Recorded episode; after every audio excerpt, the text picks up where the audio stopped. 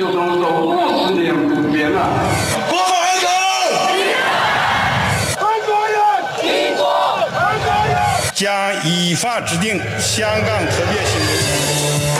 他曾是英国的殖民地，他走进回归中国的洪流。然而，他还会五十年不变吗？他还是国际金融中心吗？香港的变与不变之间，事实岂能藏乎？中央广播电台《这样看香港》，舍之岂能藏乎节目，每周三晚间十点，由吴色志老师来和大家一起话说香港，关心香港。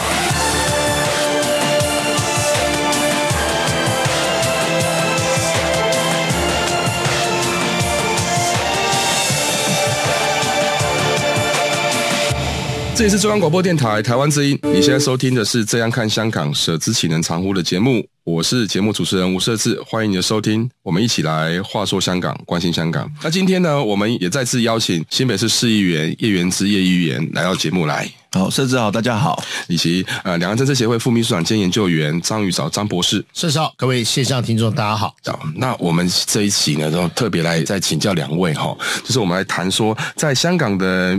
但我们常说，它的民主化发展就是看的就是第一个，它的选举制度以及它的一个立法会的选举，这有限的选举的权利之下哈。但是呢，这个有限选举啊，在原本是今年九月六号就要进行改选哦，但是呢，呃，北京跟港府呢，呃，合作之下哈，或者是他们用。不同的理由，包括说，呃，这个所谓疫情的因素，或者是整个社会动荡的这样的一个角度来去，呃，做这个延延选的决定哦。那当然，立法会的呃议员呢，他在这一年，他是一个临时立法会的这样的一个特性来来来自诩。做他的一个职权或者扮演他的角色，但是严选基本上他已经算是说对整个民主制度发展来讲，这是一个很严重的一个事情哦。所以那个在香港民意研研究所，他在八月底的一个民调里面哈，就去调查出来，就是说呃，多数的港人对于所谓的是否要如期改选这样的一个倾向，其实是是是认同的，也就是说有六成八左右的香港民众认为说应该是要去。去持续应该依照这个时间点来进行改选。那同时呢，有泛民派的支持者有七成，超过七成呢，是认为说就应该是要如期改选。所以表示说，这个北京跟港府之间的想法，跟香港多数民众的想法其实是背道而驰哈。但是也没办法哈，因为这个延选延任这个决定哈，基本上已经确定哈。那这个是在整体上我们看到说，北京它的一个绝对的权威哈。那当然延任这个决定对于立法会议员来讲的话，我想建制派。应该就是完全支持北京的立场了。那泛民派其实有不同的想法哈。那呃，有两位泛民派哈，一位是呃陈志全议员跟朱凯迪议员哈，他已经确定说在九月底呢，就是九月三十号了，自动解任哈，也就是说他不要延任了，就辞职了哈。那也就是说这样的一个看得出来，就是说呃，在这样的一个延延任这样的一个代表性哦，其实是是值得我们来探讨。那所以我们首先来想要了解说，在立法会改选这样一年里面，其实他这个立法会。的议员他如何去发挥他呃，在这个有限的职权里面进行他的一个职权监督呢？呃，议员你怎么去看待说，从一个议员的身份，然后你又严选了一这一这一年里面他的代表性以及他可以发挥他的功能吗？对，其实我们民主社会就民主制度非常强调一个东西叫正当性啊，就是说你现在代表民意，那请问一下，你有没有代，你有没有这个正当性来代表民意啊？那一般我们对于选举，像以香港来说，他们一任就是四年嘛，哈，也就是说，呃，你选上之后，这四年之间，你你就有这个正当性。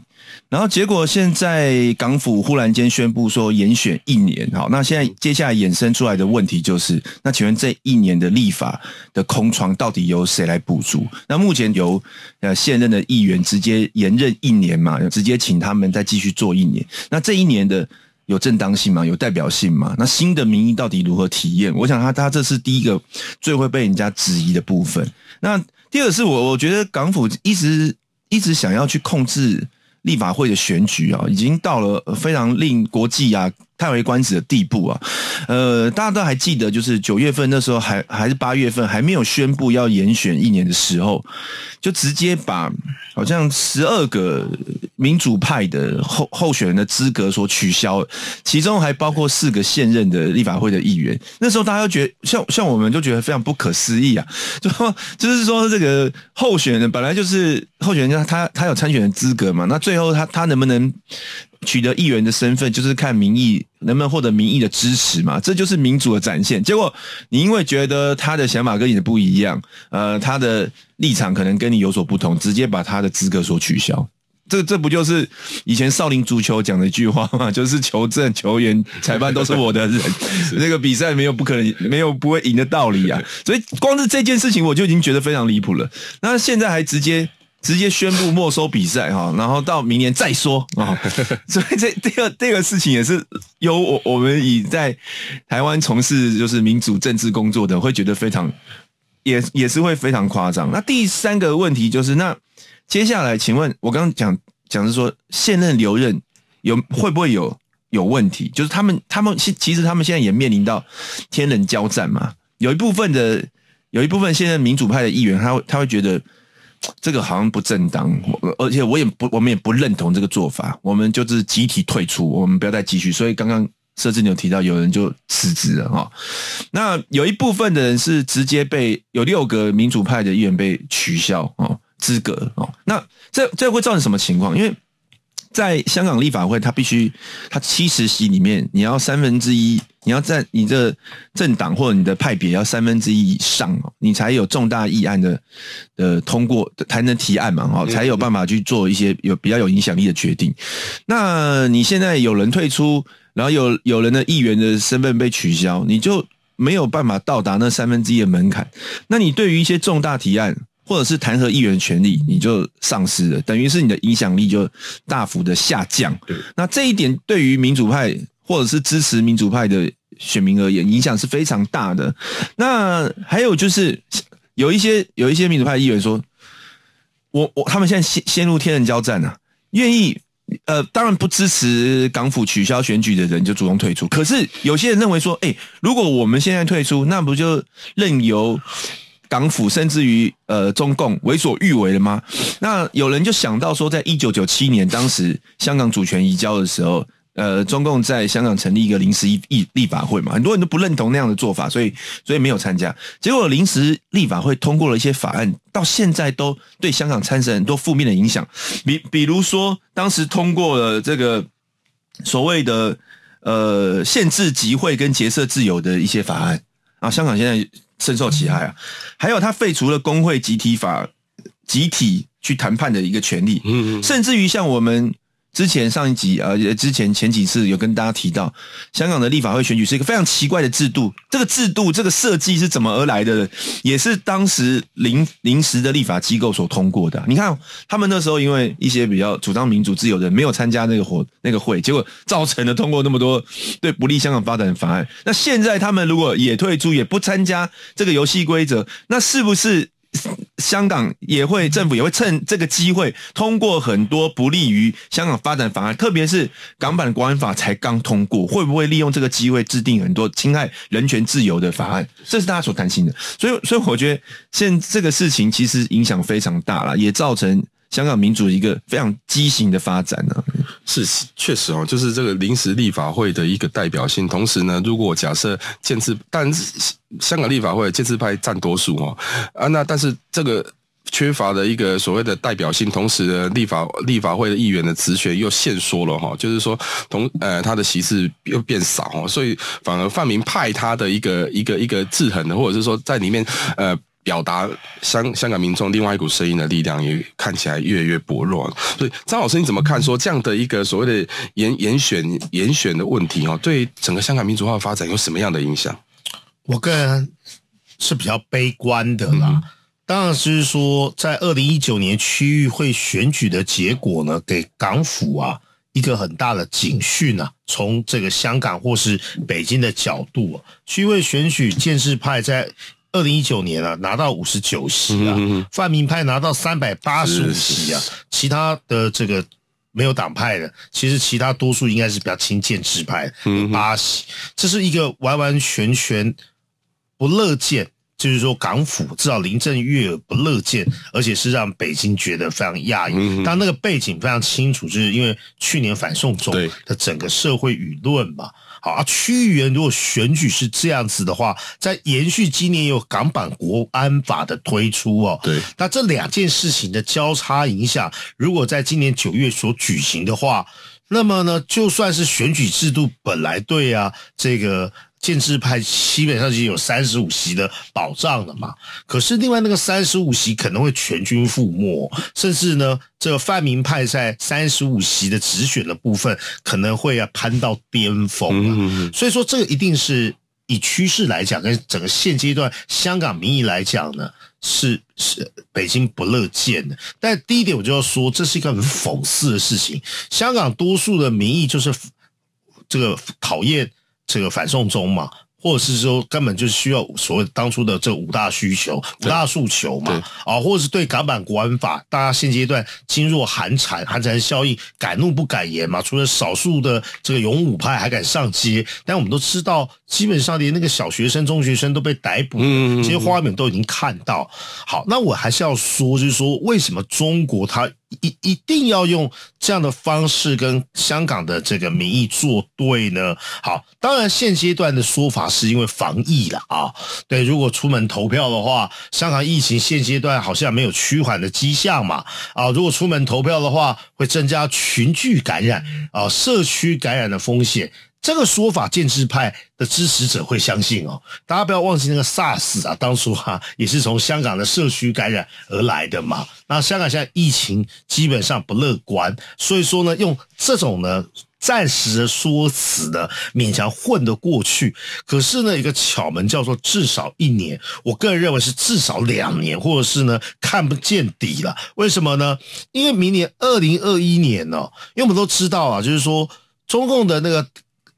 香港、澳门啊，或是台湾，他们放在政府工作报告都叫港澳台嘛，他把这视为一体嘛。对，所以对台湾现在那么强硬，对香港这么强硬，它是有它联动关系的。明年二零二一年，就习近平十九大所宣誓的，在他的这个政治政治报告中宣誓的，是要在二零二一年到二零四九年两个一百之间实现所谓中国社会主义现代化的进程，也就是我们熟知的。所谓的中国梦，或是呃中中华民族的伟大复兴，嗯、所以二零二一年呢是它一个很重要的指标。对，如果呢二零今年的选举如果照常举行，结果呢台湾已经让它很难看了。今年年初台湾的大选，对，基本上已经说明了中共对台政策，至少国台办的对台政策是失败的嘛。嗯，那如果呢年底的香港，下半年的香港选举，对，那。这个泛民派又获得了大胜哦，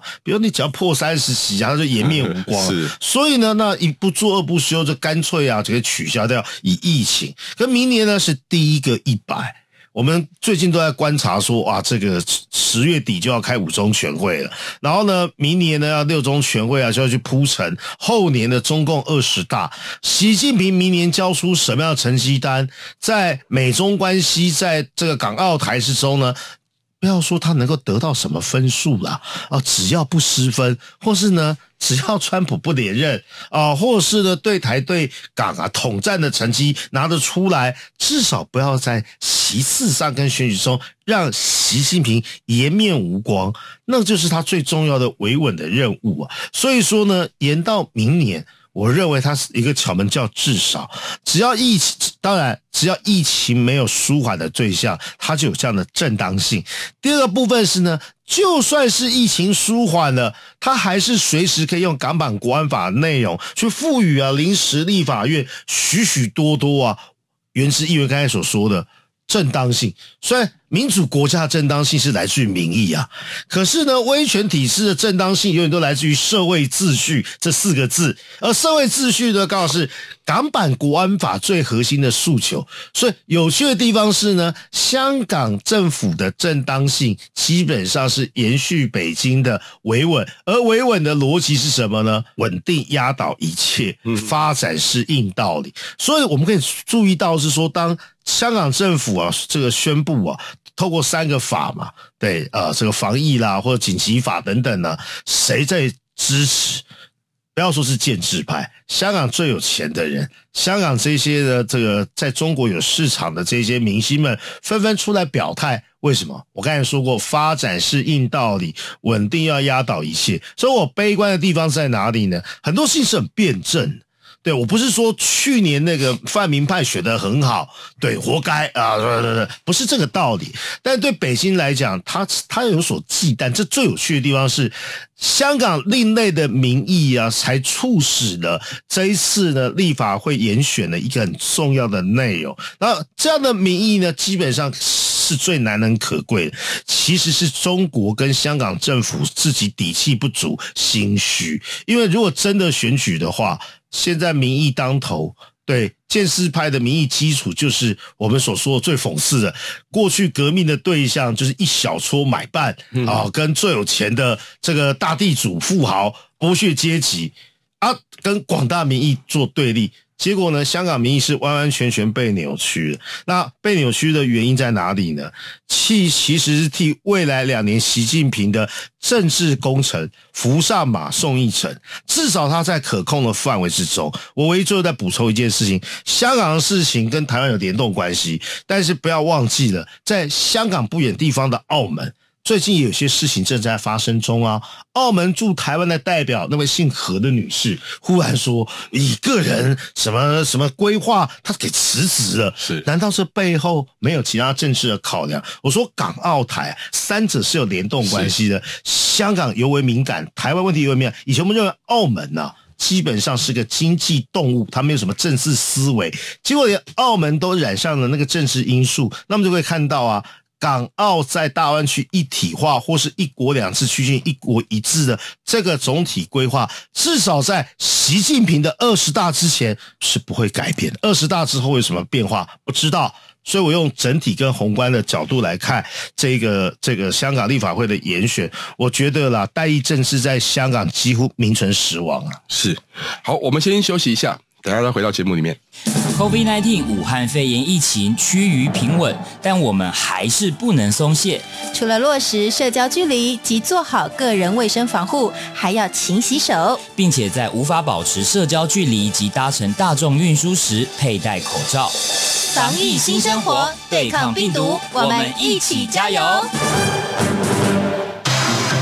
央广每周一到周晚间九点三十分到十点播出的《这样看中国》节目，由学者专家们多面向的解读中国，请锁定每周一到周五晚间九点三十分到十点播出的《这样看中国》节目。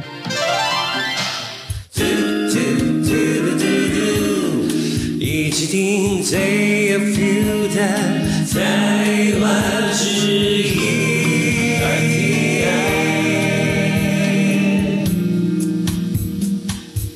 这里是中央广播电台台湾之音，我们再回到这样看香港史诗启人长呼的节目，我是节目主持人吴设置。上一段节目啊，其实两位来宾也分享蛮多在香港立法会的一个严选之后，他的一个立。呃，议员的职权以及他整个对台湾、香港的一个民主发展的一个影响，李老师呢有特别提到说，呃，在整体上对于北京或是对于整个习近平的一个政治权力的维稳哦，他的地位维稳，其实这样的一个严选的一个严正的这样的一个决定呢，其实它有一个非常复杂的一个政治计算哦。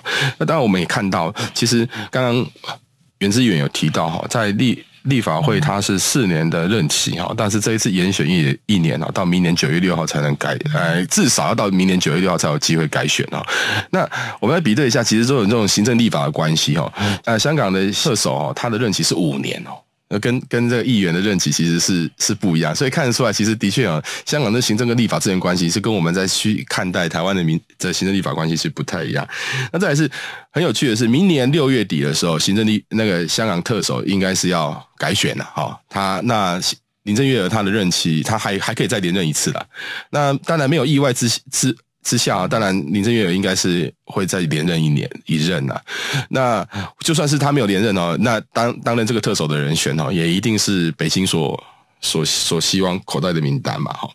可是从这样的一个香港这样制度的一个改变哦，确实我们看到说行政立法的关系，其实是在香港它是一个呃，因为制度先天制度上的一个一个一个限制整个立法权的一个一个过程。那袁正义怎么看说，在这样的一个行跟行政立法之间的关系？那这个明年六月三十号才会进行第二任的一个特首的改选。那当然我们也。不知道明年九月六号是不是真的立法会会改选呢？那这个这两两股的一个力量，在明年它的一座不管是这样变化，对香港香港的整整体上的一个政治制度的发展有什么样的意义呢？其实，因为我们现在一直用民主的角度在看香港，其实我我觉得就是我们会很难理解他们的制度上设计。是像我们是一个完全民主的国家，对，所以我们的选举啊，首长跟。要监督他的民意代表的选举，通常都是一起进行嘛。比如说，以我们我新北市议员嘛，我们一定是跟新北市长一起选举，而且我们的任期也是一致，就是我们由当时的民意来决定首长跟议员。那为什么要有这样监督的机制？是因为呃怕，因为法治社会怕首长一人独独大，所以我们必须要另外的。议员来监督他啊，对，所以这是一个制衡的关系，也是一个合作的关系。但但大家都是同样的民意所选择出来的，而且任期也一致，这是一个正常民主国家的设计。但是香港它就不是，它就是不是一个民主国家。就像我们刚刚讨论的，它虽然有立法会的议员，可是它的立法会议员，它民主是一个工具，好像它有民主，但实际上选出来并没有办法体现民主。不管是选举制度的设计，或者它的任期，然后甚甚甚至于他们的。呃，职权等等哈，都不能够算作一个真正一个民主民主的地区啊，民民主的，我们我们讲一国两制的民主的制度。对，那所以。一从这个角度去看，我们也不会觉得很奇怪，是是说他们的他们的特首的任期和他们的议员的任期不一样。我觉得如果从这个角度去看，也不会不一样，因为他们就不是一个民主的制度嘛。那刚陈都刚刚宇潮老师所讲的，他们的民主，他们的这些代议士的出现跟特首出现，只是为了要配合中共的维稳而已。只要能够维稳，我管他是。什么制度？我管他的任期，都都都不是中共要考量的重点啊！中共要考量中共的一国两制的重点是在于一国，不是在不是在两制。所以这就是大家讲建制派跟泛民派最大差别。泛民派讲的是坚持要两制，而香港制度应该是要民主自由。可是建制派比较重视在一国啊，比比较不主张要要独立或分裂。那个民主自由不是他们的，不是他们重点。那我我觉得。但中共接下来要面对就是国际上的压力啦。我我觉得现在其实你可以从这一次就是联联合国大会啊，各个国家其实。不约而同都把炮火指向中国嘛？那包括像欧欧洲本来跟中国的关系也是比较好，可是你看马克宏这次发言非常强硬，就直接针对中国对于维吾尔族的人权侵害的问题做出做出一个非常强烈的诉求，就是说联合国应该派代表直接过去调查，而且还而且还讲说不能够再相信中国说这个是内政问题，因为人权是普世价值。那所以如果当世界上的各个国家已已已经把中国当作是一个要呃对抗的对象，而中国对于人权跟民主的不尊重，对对大家不接受的话，我觉得国际上会不会有一种压力，就是说要求香港至少要真正的实现一国两制，那一制就是民主自由的制度，而那个民主自由的制度应该要透过真正的选举而产生。那现在中共片面的用疫情的关系延后选举，OK，因为现在的确是欧美有一些国家也是因为疫情关系延后选举，可是。我们刚刚大家都讲过了嘛，明年六月特首要特首要普选，那明年六月会不会又用什么奇怪的理由把把这个选举延后？那明年九月到了，会不会又用什么理由？如果那时候疫情已经稳定，嗯、疫苗我不知道了，会不会如果我我往好的方向想，疫苗出现了，然后疫情被控制住，那会不会又用一些比较大家觉得奇怪的理由又又往后延？这不知道哦。而且大家可以看台湾过去的选举嘛，以前威权时代就。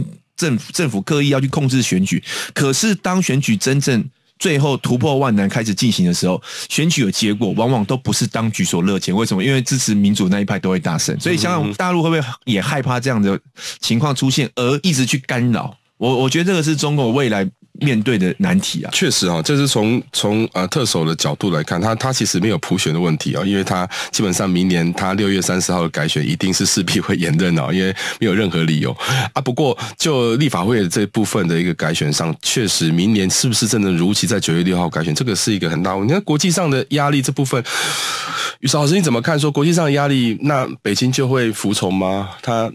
就刚才你也提到说，习近平所面对的问题是他自己政治权力的一个延延延续跟那个维稳嘛。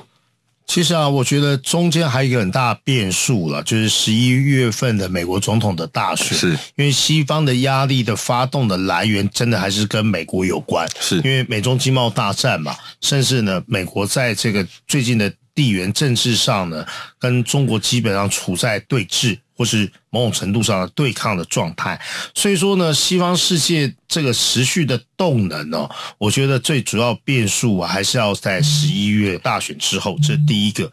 第二个说，从历史的规律来看呢，如果我我为什么要比较悲观呢？就是说，至少两年之内，我认为这个选举极有可能被冻结，因为按照。一九七九年台湾的经验来看，大概就有威权政体了啊！我我我们现在说的倒不是说对国民党，我们就说对威权政体。是一九七九年这个台美断交了哦，那那时候呢又发生美丽岛事变嘛，在十二月十二号世界人权日的时候，那时候的蒋经国就以啊哦你这个台湾进入到紧急状态为由，就把当年呐增额立委的选举啊给。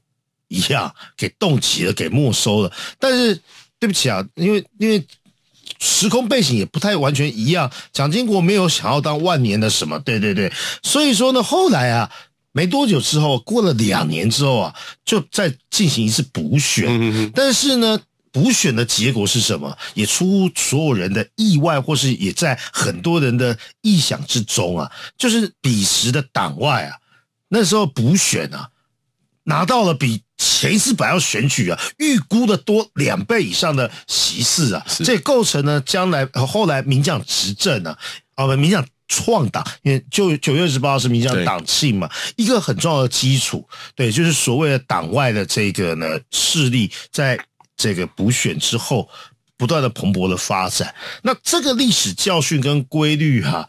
习近平不会不知道，所以说呢，你贸然的在明年呢、啊，就真的好不好？我是说比较乐观的，真的我们就相信，不是至少啊，就是延一年了。那那样的作用力跟反作用，香港政府的盘算是，我透过我的行政资源，我透过我的港版国安法，我应该可以收编，应该有恫吓。所以说呢。这个有意愿出来从政的泛民派的人会倍感煎熬跟压力，所以说呢，支持他的还有出来选的人呢，他的动能没那么强。可是我我与当年呢，哎，美丽岛事件基本上对民主运动的这个扼杀已经够明显了吧？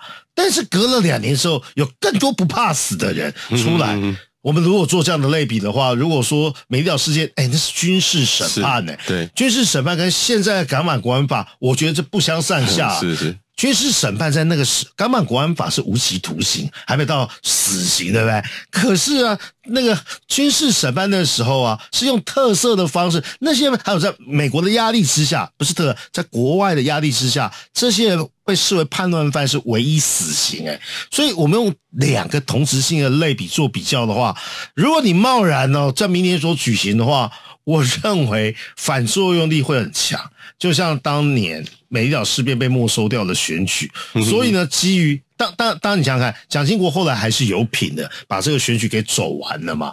可是呢，习近平愿不愿意去承担这么大的风险，甘愿明年得让泛民派大胜？所以我为什么判断是在后年二零二二年十月之前，香港的民主至少持续是被冻结的，因为。中共二十大之前，不太可能有各种变数。它已经一个目标骑乘在那里那么明显，所以这是我比较悲观的地方。那在这个过程之中呢，中共在用各种大内宣啊、文空武吓啦、收买啊、整编呐啊，啊，或者是呢 威胁利诱等等呢，各个击破我刚才所说的泛民派，对那个温和的泛民派呢施以拉拢，对于那个比较激烈的取向被定位成港独的勇武派的予以镇压。那等这一切风平浪静之后，再重新办选举。我是用北京的角度来做思考，是恐怕是比较符合中共的利益。是我们这样听起来哈，对于香港未来的发展哦，真的是还是非常的堪忧哦。不过呢，还是要让人期待说香港能够呃朝向一个呃稳定，同时又可以有民主化的发展的一个未来。但今今日台湾不不一定是明日的香港，但是我们期待说香港能够呃走出一片天。好，我们今天节目呃非常有限哦，但是也也得到蛮多的一些知识的。分享。好，今天的节目就到这里。如果你有任何问题或者任何的意见呢，都欢迎你来信到台北市北安路五十五号舍之启能传呼的节目。那你也可以 email 给我的 email 是 scw 一九八零小老鼠 gmail.com。呃，我是吴设志，我们下周三同一个时间再一起来话说香港，关心香港，再见。